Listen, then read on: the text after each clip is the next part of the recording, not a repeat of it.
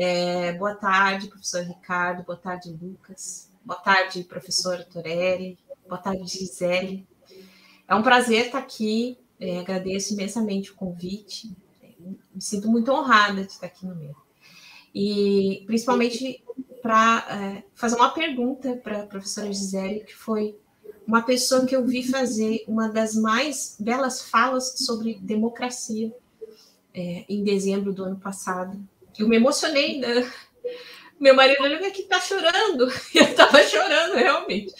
É, e ela falou no Milan Fernandes, né? E é, tem uma, uma passagem da, da, da, peça Liberdade Liberdade, que é de Milan Fernandes também, né, que diz: Eu sou apenas um homem do teatro.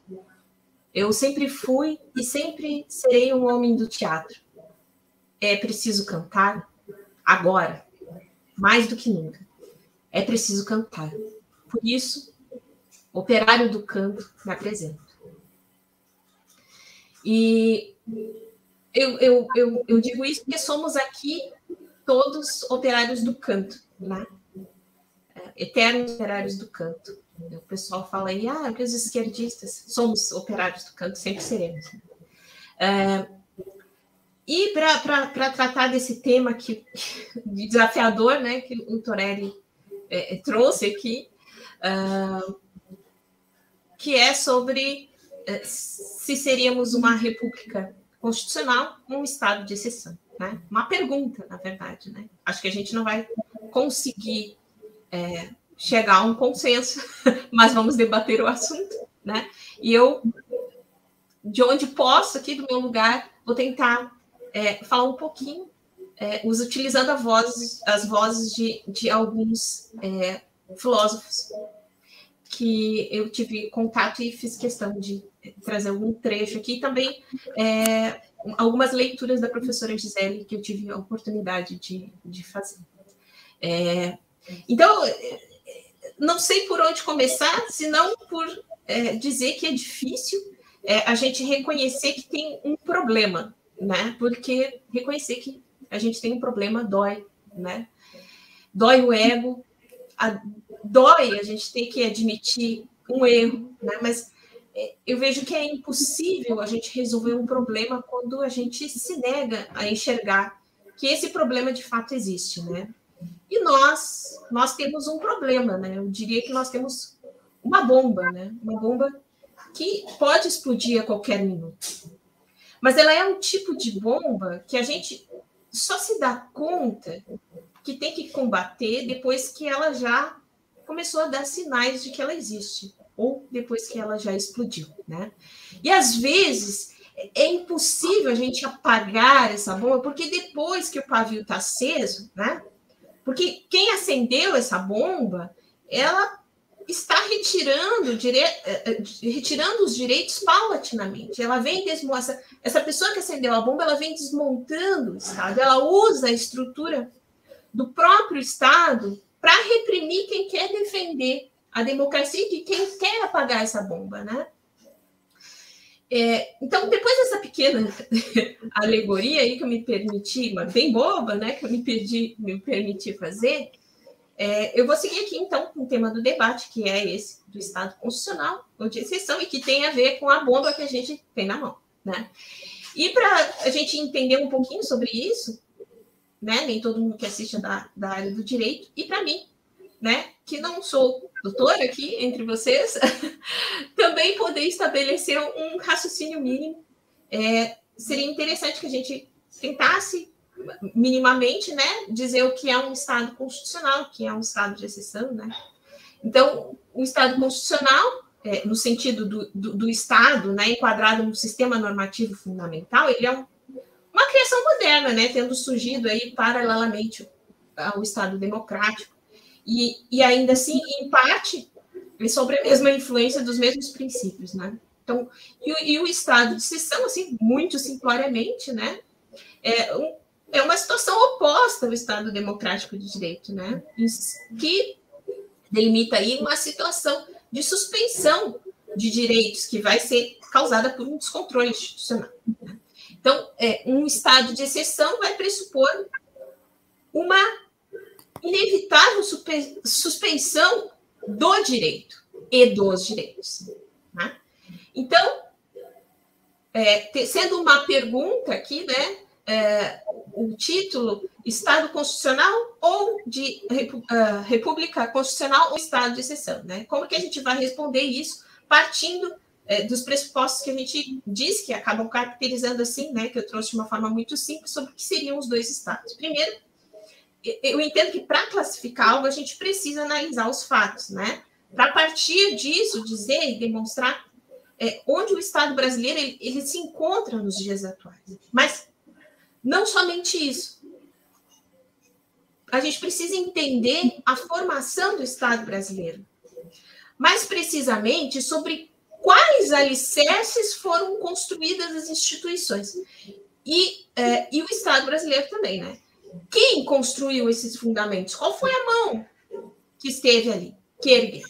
Bem como quais são os valores carregados no discurso desses indivíduos que puseram a mão na massa.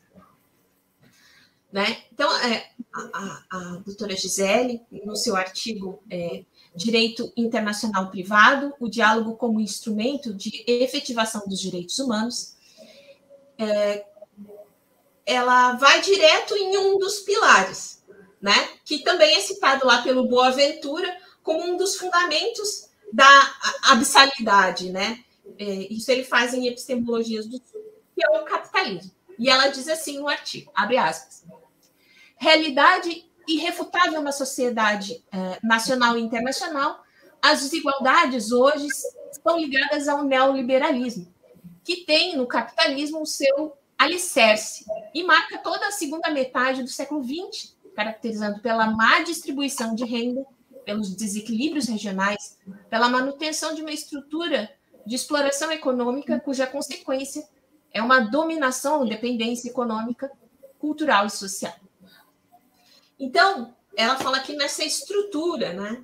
E para que essa estrutura seja mantida, é necessário um cuidado, né? É necessário que é, seja regada, seja devidamente é, como a gente disse, ela foi construída, ela precisa de manutenção, né?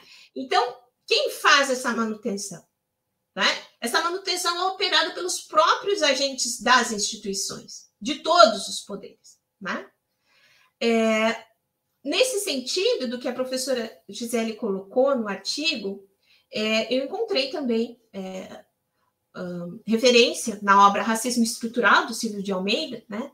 É, referência a um outro pilar, né? Ele nos, dentro dessa obra, o Silvio ele nos permite refletir sobre uma categoria chamada de biopoder, né? que é analisada dentro da plástica da sociedade brasileira, dentro do contexto né? histórico, e, e, também como fato social. Ele diz que esse, esse biopoder é tratado, uh, esse, esse biopoder também uh, encontrei a mesma referência em um filósofo que eu já deixo aqui a menção, que eu ainda não conhecia, passei a conhecer há pouco tempo e, e, e, e estou admirando profundamente, que é um filósofo ganense chamado Quasi Bridu, né? Uh, e ele também tem esse mesmo pensamento é, que o Silvio de Almeida, né? Que ele utiliza a ideia do biopoder, mas ele é, ele dá um outro nome para isso dentro da obra dele, para é, para nomear uma mesma categoria, né? Mas é, em relação ao país de onde ele vem, em relação ao contexto histórico do país de onde ele vem.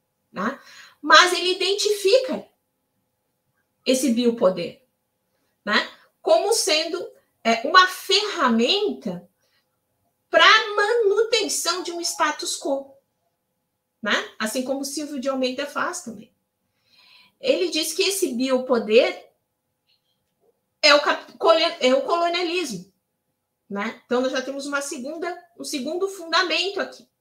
E esse biopoder, na visão do, do Iridu, é, ele diz que ele serve, é, o biopoder do colonialismo, né? Ele serve para é, retirar a identidade dos indivíduos, desumanizar os indivíduos, e através de uma estrutura muito inteligente, né, arquitetada, é, ela serve para manter o poder na mão daquele que é, vai ditar e selecionar os padrões uh, sociais que são aceitáveis e importar né, aquilo que ele acredita que é adequado e acaba excluindo e marginalizando aqueles que não vão se enquadrar, logicamente, dentro, dentro desses padrões. E, por consequência, ele acaba extirpando, não só da sociedade, mas também do acesso é, e ascensão dentro dessas hierarquias de poder, né? De poder dizer direito também, de poder construir o direito e gerenciar o Estado. Então, esse indivíduo ele fica alijado é, dessas, desses lugares. Né? Então, a gente chega aqui em algo que na literatura né, é chamado de status quo. Né? Uh, o status quo é o lugar onde nós, nós nos encontramos é, no tempo e no espaço. E ele é constituído numa rede muito intricada de acontecimentos, pessoas, né? enfim, mas o status quo ele é capaz de nos mostrar e aqui é, é, eu jogo uma luz, né, como se no meio do palco estivesse a nossa situação atual do Brasil, né? O, o status quo é capaz de nos mostrar esse ponto de inflexão. Enquanto que o status quo ele vai se perpetuar ou quanto ele se tornou insustentável. E aqui, chamando de novo o Iridu para a conversa, né, os ele diz que, que é, essa manutenção ou então esse rompimento, ele vai se dar dentro de um contexto onde os indivíduos que são apassivados, que é como ele chama aqueles indivíduos que passaram por esse processo do, do colonialismo e apagamento das suas identidades, alijamento das estruturas é, da cidadania, né? É, ele diz que esses indivíduos apassivados, eles se mantêm dentro do status quo até definir isso, né? nós vamos ir contra ou vamos é, nos manter aqui. Né? Então, é, esse sujeito ocorre que é muito difícil esse, esse acordar, né? Esse sujeito é, apassivado ele acaba sendo soterrado ao longo do tempo por uma estrutura muito rígida, né? Porque esse apassivamento ele não é tão pacífico, né? Ele é violento ele se dá politicamente sobre a identidade do indivíduo, mas também sobre o corpo do indivíduo, né? É, e ele é diretamente proporcional à resistência que esse indivíduo ele, ele oferece em se tornar gentil diante de uma ofensa. Mas esse apassivamento ele não teve presente só é, nas formas mais brutais é, de medidas como, por exemplo, a, a escravidão, o apartheid, chacinas, né? a violência que o Estado imprime para se manter sustentável. Né? Mas também ele se manifesta de forma sutis, né? e até nos dias atuais, eu diria que legítimas e legais, como, por exemplo, o desmonte da Previdência, retirada de direitos né? paulatinamente, né? e também nas decisões judiciais, sim, né? decisões nascidas aí no remanso do pensamento constitucional nacional e quando se importam as teorias do estrangeiro para serem aplicadas, né? Apelo, se diz assim, né? Quando a gente não põe cela para montar no cavalo, se chama apelo. É, são, são aplicadas assim apelo aqui nos casos do Brasil. É, e não, não mais importante, a gente tem, não, não, menos importante, na verdade, a gente tem que destacar que cada país, é claro, dentro de tudo isso que eu falei agora, ele tem a sua cultura, né? Cada país tem a sua história diferente. Por isso que a gente também tem, né, fundamentos de estruturas do status quo diferentes para cada país.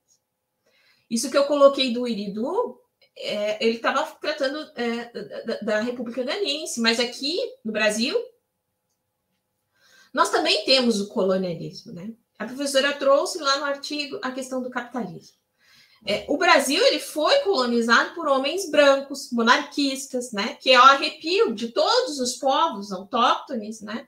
É, eles usaram essas terras como uma empresa. O Brasil era uma fonte de recursos. O Brasil, é, como um país, na verdade, eu poderia até dizer isso, né? Foi um erro, né? Ele aconteceu assim em meio à ruína da estrutura do status quo lusófono, né? E, e, e, cada fundamento do status quo do Brasil de hoje, ele, ele imprime uma linha que, com o tempo, é, se torna mais profunda e que tem suas raízes históricas, né?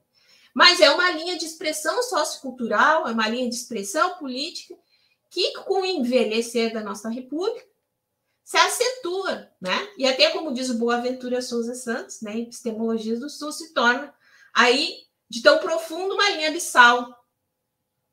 E abissal, né, quer dizer tão profundo, é tão profundo que a gente não é capaz de ver o que, que tem lá embaixo, né? Não somos capazes de discernir o começo.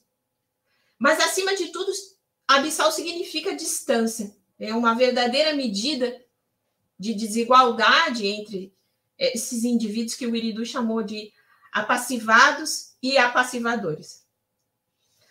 Bom, e na nossa Constituição de 88, aqui já nos aproximando mais do, do tema em questão, é, os pilares da igualdade, da equidade, eles vão se colocar como um fundamento desse Estado constitucional. Mas é impossível atingir esses ideais construindo por cima do status quo fundado e atravessado por essas linhas abissais. E aqui está um ponto fundamental para a gente entender o momento atual do Brasil. A gente pode até construir por cima desses fundamentos, mas o quanto a gente vai conseguir manter aquilo que a gente construiu? Né? Como construir um prédio em cima de um fundamento mal feito. Né?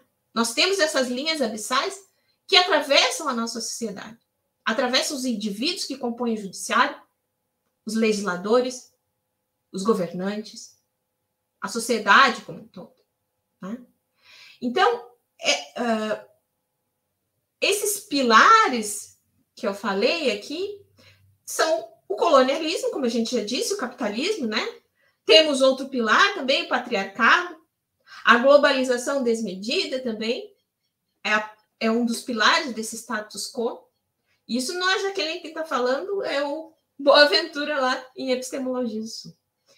Então, como que a gente vai poder construir um Estado constitucional sobre um fundamento, né, uma base, que não está preparada para receber, né, um, um, uma, um, um, um alicerce que não está preparado para receber um prédio tão bonito, tão que vai ser tão bem, foi tão planejado, né? Como que a gente vai estar preparado para receber? E aí eu não digo só dentro desse aspecto é, legal, né, mas também dentro da cultura política, da cultura social, dentro do judiciário. Como que a gente vai poder construir um Estado, um Estado constitucional também sem o reconhecimento desse pensamento abissal que atravessa todas as instituições, como eu falei lá no início, reconhecer dói, reconhecer um erro dói, né? Isso dói também. Né? Mas reconhecer a condição sine qua non, assim, né, para começar a pensar e agir para além desse pensamento, né? Sem, sem ele, é, o pensamento jurídico vai permanecer sem esse reconhecimento, né? Vai permanecer um pensamento derivativo que não vai reproduzir, é, na verdade, que vai reproduzir as linhas abissais, por mais que o indivíduo venha se dizer, é, se autoproclamar anti-abissal, né? Inclusive, importando aplicar, aplicando né, os saberes de uma outra realidade para nossa, que é tão particular, como eu falei, apelo né, anteriormente. Então, assim, a, a gente tem que se preocupar com o pensamento institucional, que acaba, dentro dessas estruturas, ecoando é, violência, né? E aumenta com isso a abissalidade. É possível dizer que a gente vive é, um constante estado de não república constitucional, né? Perseguindo, mas perseguimos esse estado constitucional a qualquer custo. Mas que nós realmente só vamos estar perto dele, a gente só vai estar tão perto dele, tanto quanto nós estivermos distantes do capitalismo, da globalização avassaladora, do patriarcado, do colonialismo. E assim a gente vai poder implantar uma equidade, né? Equidade, igualdade de verdade, né? De fato, e fazer funcionar um Estado constitucional e de direito quando a gente enfrentar esses três, quatro é, pilares, esses três, quatro fundamentos é, iníquos, né? Mas, começando sempre aí, eu, eu acredito pelo judiciário, que é quem cabe defender o que já está conquistado, o que já está posto, né? Que é a Constituição, né? Exelar pela Constituição. O que só vai ocorrer de fato com a investidura de uma toga que não é europeia, uma toga que não seja branca, uma toga que não seja patriarcal e uma toga que não está em defesa do Estado enquanto governo, mas dos direitos e dos princípios, né? Então eu pergunto à doutora Gisele, como que ela entende a contribuição do capitalismo, do patriarcado, do colonialismo e da globalização para a desestabilização do Estado da República Constitucional? Como e se essas categorias são capazes de contribuir para o surgimento de um estado de exceção? Muito obrigada pela pelo, pelo, pelo espaço, por ouvirem, e passam a palavra para querida Gisele.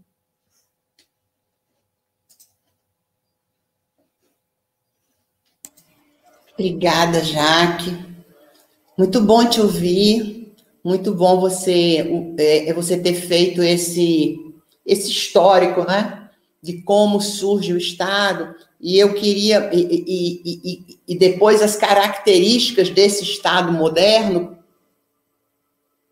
quais são as, digamos, as características desse Estado moderno, ou que estão na base desse Estado moderno aqui no Brasil, né?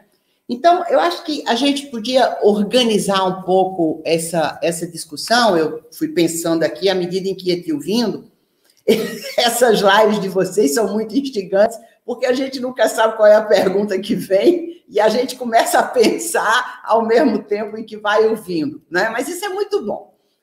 É, quer dizer, isso é muito bom para algumas pessoas, outras pessoas odeiam esse tipo de, de, de, de live, né? De, de interação, prefere uma coisa mais organizada. Eu não tenho muita dificuldade em lidar com essa, digamos, aparente desorganização.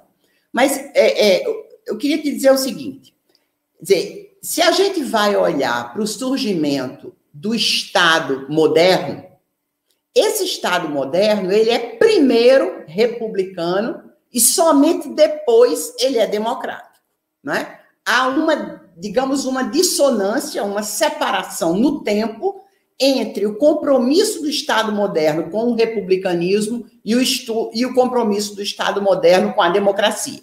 Democracia aí entendida como inclusão.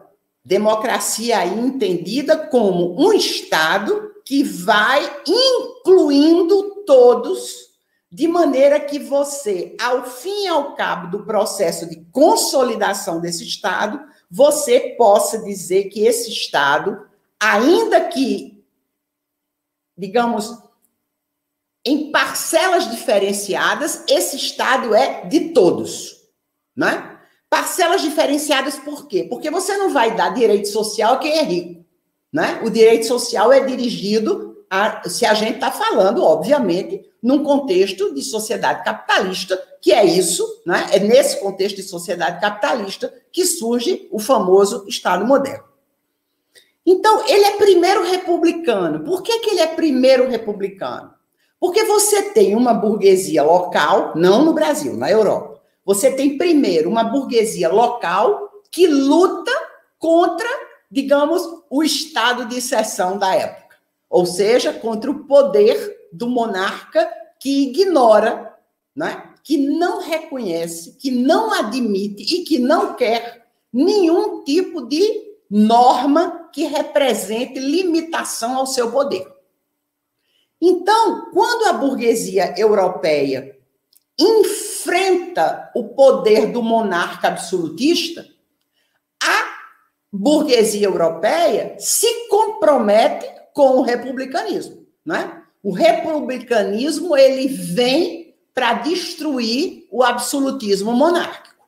É claro que essa esse a construção desse republicanismo, ele ele vai se construindo, se reconstruindo, né? De maneira que hoje, no Estado europeu, se você identifica algum tipo de apropriação privada daquilo que deveria ser público, isso causa uma comoção muito grande na cultura política local. Né? Então, eu acho que essa é a primeira ideia que a gente precisa ter, de que o Estado ele é primeiro republicano por conta da luta da burguesia contra o absolutismo da monarquia. Agora, se a gente pula lá para o final do 19, nós começamos a ver que esse Estado ele começa a ser bombardeado por demandas que vêm dos chamados movimentos coletivistas, movimentos protecionistas, ou seja, a base da sociedade começa a se organizar e faz uso, isso é muito interessante, ela faz uso tanto da democracia representativa quanto da democracia participativa.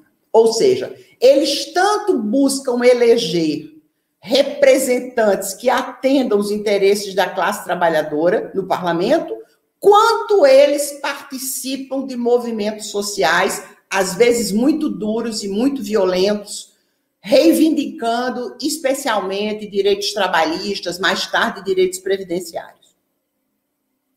Então, só no final do 19, quase 100 anos depois, é que a gente começa a perceber com mais clareza digamos, essa luta para que esse Estado republicano se torne também um Estado democrático, no sentido de um Estado mais inclusivo.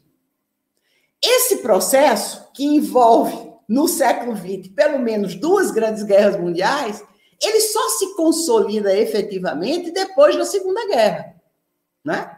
E aí, com algumas diferenças por conta da cultura política, não há como comparar a cultura política de um país como a Itália, e, e que faz a unificação do país somente em 1870 ou 71, a, a, com a cultura política da Inglaterra ou com a cultura política da França, né? Os chamados países de capitalismo tardio, tardio porque eles só fazem a unificação dos seus estados, Alemanha e Itália, no final do século XIX é, e não tardio no outro sentido, tardio no sentido de tardio no tempo. Né?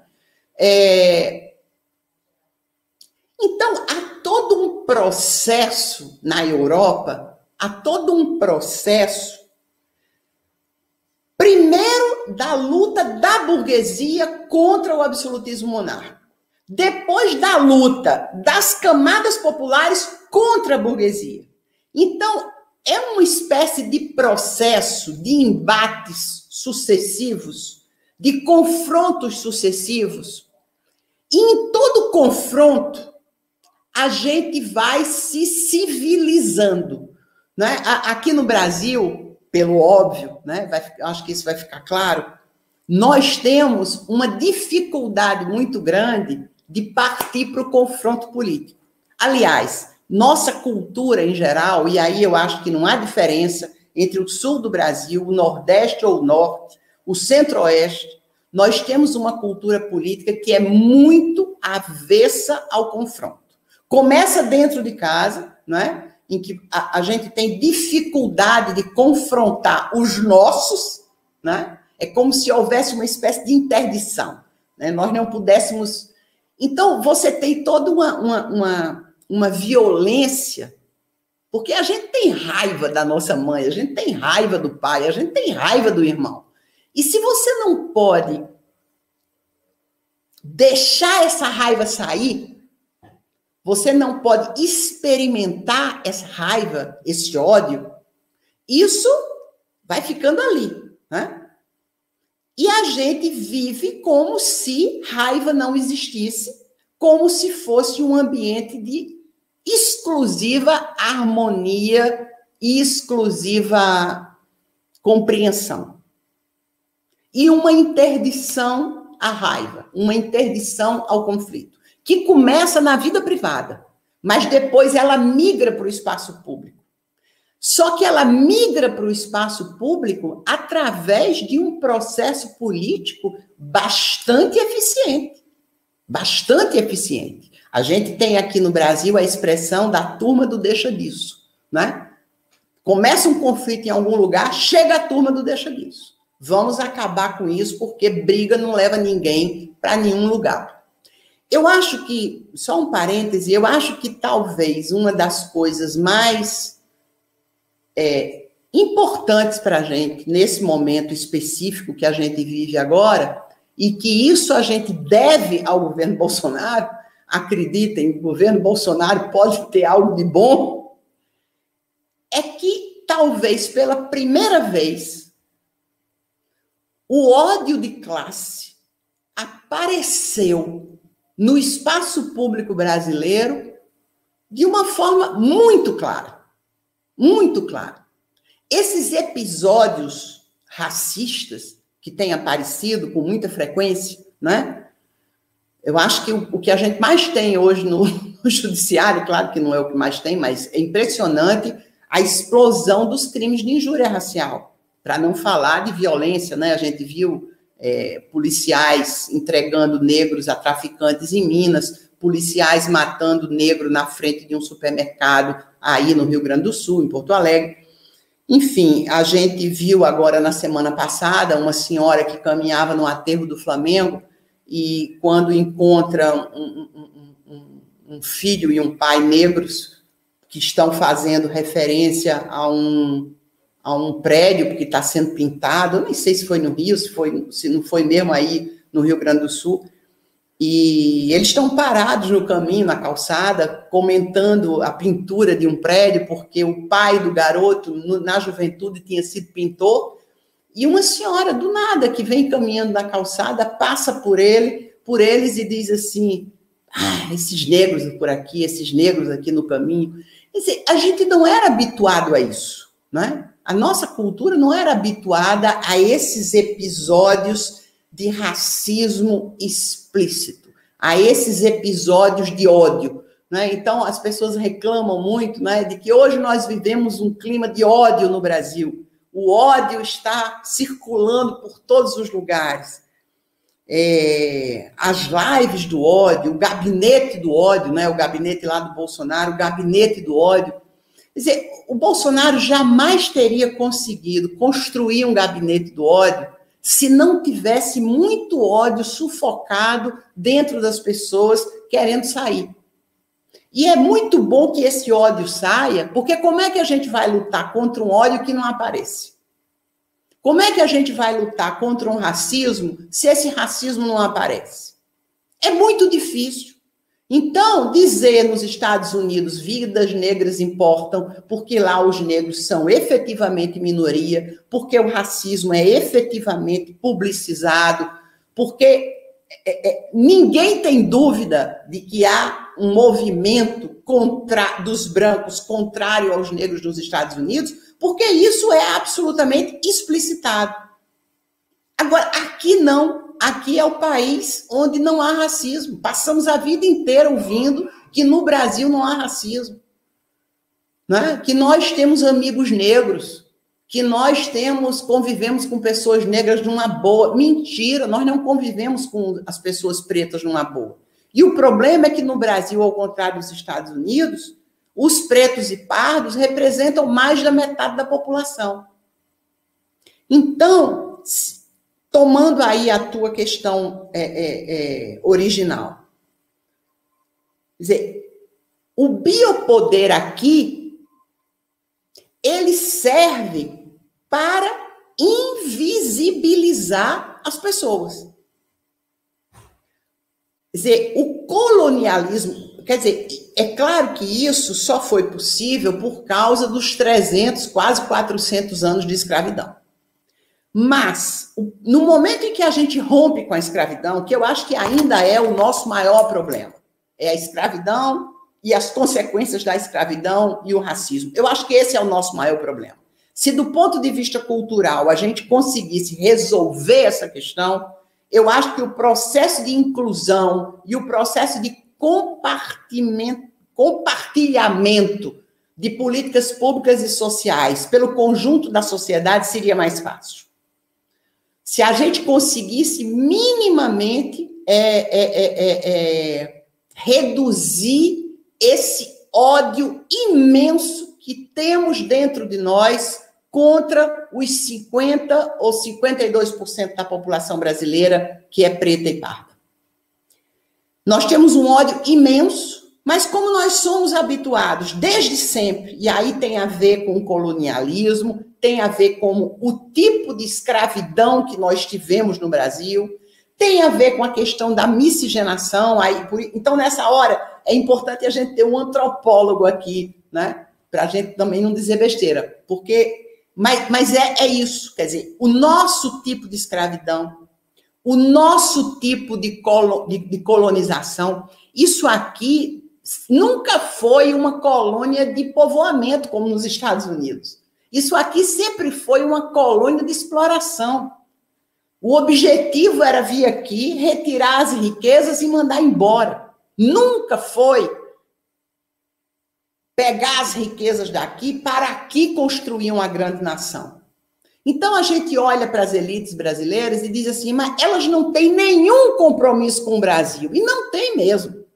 Elas não têm nenhum compromisso com o Brasil.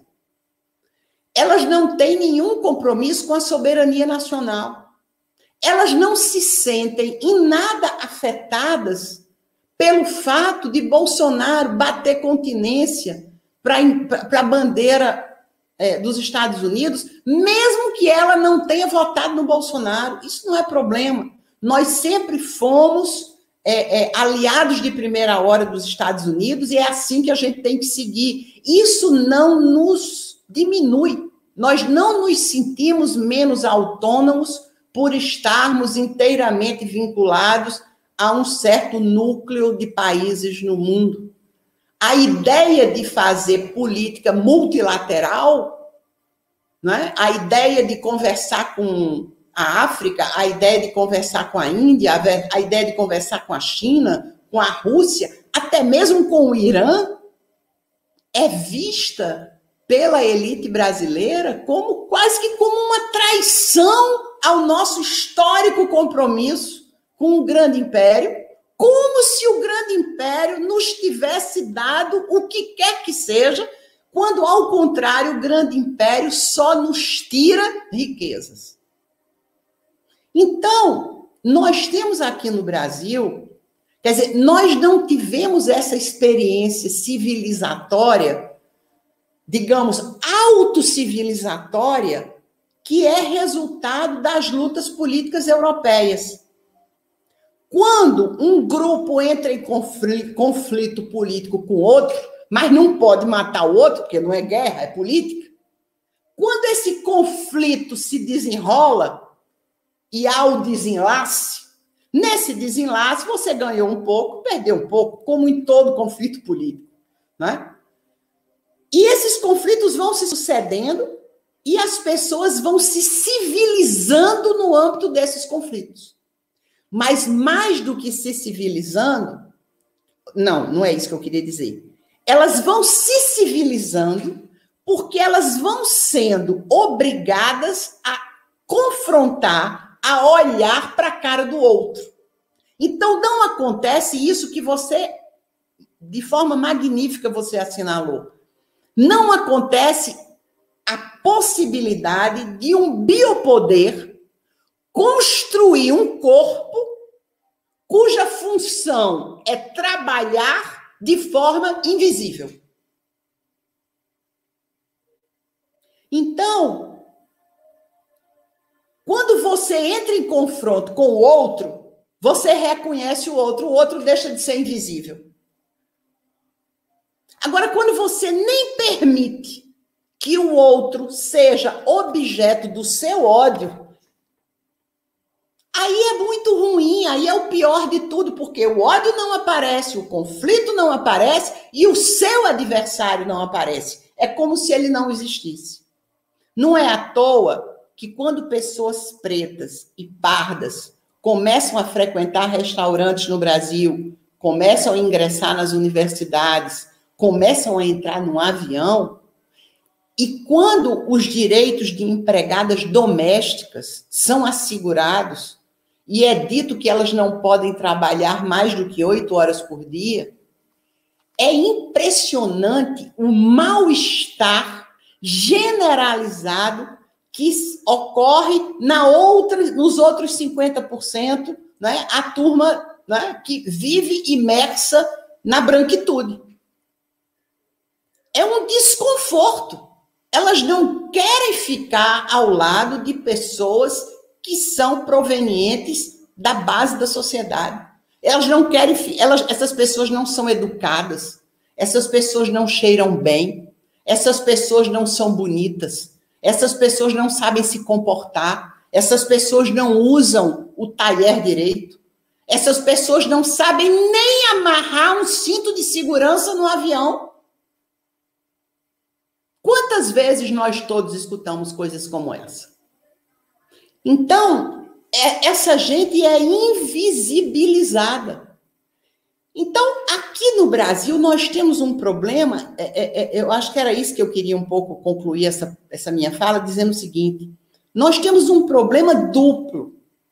Porque o nosso Estado não é republicano, porque, como isso aqui sempre foi uma colônia de exploração, a burguesia brasileira não tem nenhum compromisso com construir uma nação.